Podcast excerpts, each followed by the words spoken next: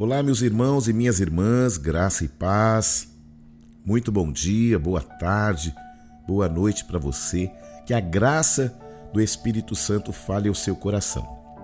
Hoje eu vou falar sobre o fruto do Espírito, a alegria. Eu vou usar como base Filipenses capítulo 4, que diz assim: Alegrai-vos sempre no Senhor. Outra vez digo: alegrai-vos. Qual era a situação do apóstolo Paulo no exato momento em que ele, de próprio punho, escreve a carta ao povo de Filipe, aos filipenses? Eu quero que você entenda, em primeiro lugar, que a alegria é ultra circunstancial. O apóstolo Paulo estava preso, estava sob condições desumanas, estava atrás das grades. Portanto, ao perceber uma dificuldade, um desânimo, um sentimento de frustração dos filipenses, ele escreve uma carta incentivando a eles a se alegrar no Senhor. A primeira coisa que eu e você precisamos entender sobre alegria é que ela é ultra circunstancial. Ou seja, ela não depende das circunstâncias humanas naturais não depende do que eu quero, do que eu desejo, do que eu imagino, do que eu criei como expectativa. Todos nós, absolutamente todos nós, queremos encontrar a alegria, sim ou não? Embora nem todos saibam onde, como ou então quando a encontramos, nem sempre sabemos identificá-la e reconhecê-la.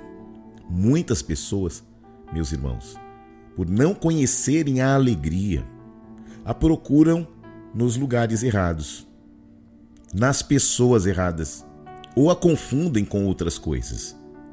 Muitas pessoas não sabem diferenciar a alegria de outras emoções como contentamento, entusiasmo, empolgação e até mesmo confundem com a felicidade.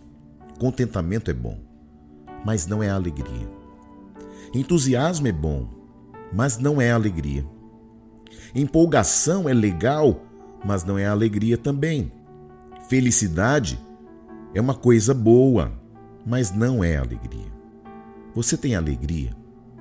Ou você é apenas feliz? A princípio, essa pergunta ela pode parecer a você um pouco estranha e até redundante. Mas existe uma grande diferença entre alegria e felicidade. Você sabia disso? Felicidade é uma experiência agradável que ela tem origem na posse de alguma coisa boa. Quando você conquista um sonho, quando você compra um objeto de desejo, quando você consegue fazer aquela viagem. Mas há uma diferença. A felicidade, ela depende das circunstâncias. Mas a alegria é um estado de espírito. É ultra circunstancial. Ela independe de qualquer situação. O apóstolo Paulo, quando escreve de próprio punho ao povo de Filipos, a situação dele era uma situação desagradável. Era uma situação ultrajante era uma situação de vergonha, de humilhação, mas Paulo detinha nele o fruto do espírito de alegria. E ele vai trazer uma palavra de motivação, de alegria ao coração dos filipenses. Alegrai-vos sempre no Senhor. Outra vez digo, alegrai-vos. Lá no Novo Testamento, a alegria é a palavra grega chara, relacionada a chariz ou graça. Alegria é um dom que tem origem em Deus, que se manifesta em nós pela chegada do Messias, pela alegria da ressurreição de Cristo, pela salvação, pela graça. Uma das maiores fontes de alegria é ver a obra redentora de Deus operando em nós, em nossa casa, em nossa família, na vida dos nossos amigos, na vida da nossa parentela, dos nossos vizinhos. Atos 13, 48. Os gentios, ao ouvirem a palavra de Deus pregada por Paulo e Barnabé, regozijaram-se, alegraram-se e glorificaram a Deus na medida que pessoas eram salvas. Na sequência, vemos o relato de que os discípulos transbordavam de alegria e do Espírito Santo. Atos 13, 52. Eles estavam tão alegres por serem usados por Deus, em verem operações de sinais, prodígios, maravilhas de Deus usando a vida deles, e eles regozijavam-se de tanta alegria.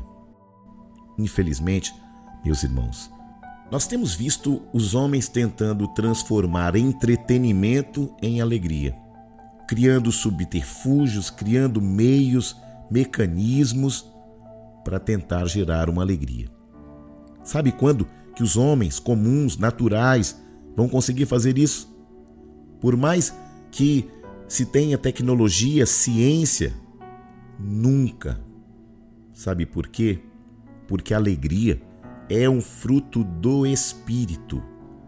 O mundo não conhece a alegria que vem de Deus. Sabe qual a realidade deste século? Pessoas estão sendo ensinadas a valorizar posses, poderes, posições. Mas a verdadeira alegria não é encontrada em nada disso. A verdadeira alegria consiste em saber que estamos garantidos por Jesus Cristo para a salvação. Alegrai-vos. Este é um tempo em que nós precisamos entender o que é alegria. E eu venho com uma pergunta ao seu coração: e a sua alegria? Como é? É duradoura? É do tipo que, mesmo diante das circunstâncias, dos problemas, das adversidades, das negativas da vida, da enfermidade, das portas fechadas, você permanece firme? Ou será que você, de fato, nunca experimentou a verdadeira alegria do Espírito? Escute, meus amigos, meus irmãos, povo de Deus, você precisa se lembrar disto. A verdadeira alegria é estar na presença de Deus. O que nós precisamos? Buscar a Sua presença todo dia, Sua face, seu conselho, Sua direção, seu caminho.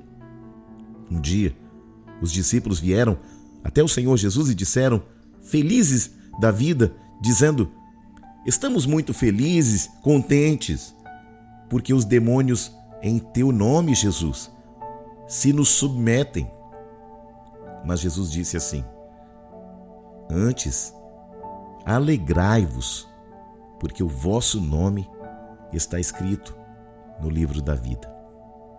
O que o Senhor Jesus disse com isso, para aquele tempo, para aqueles discípulos e também para este tempo e para nós, a verdadeira alegria está na salvação da sua alma o mundo. O mundo vai passar. Este século vai passar. O céu vai passar. Mas há uma coisa que não passará: a palavra de Deus. Portanto, a verdadeira alegria é ultra circunstancial. A verdadeira alegria não depende do que você tem, não depende de sua aparência, não depende de suas viagens, não depende de suas conquistas. Depende se você conhece verdadeiramente aquele que cura, que salva, que redime, que batiza com o Espírito Santo e que nos dá um destino eterno nas moradas eternas, junto com o Pai, com o Filho, com o Espírito Santo com os anjos e com todos aqueles que serão chamados filhos de Deus por causa da alegria de nossa salvação. Se você ainda não aceitou o Senhor Jesus como único, suficiente e exclusivo Salvador da sua vida, esta é uma grande oportunidade para que você receba também a verdadeira alegria. Pense nisso. Deus abençoe sua vida, sua casa, sua família e que essa mensagem seja uma luz, uma direção para o seu caminho. Deus abençoe. Graça e paz.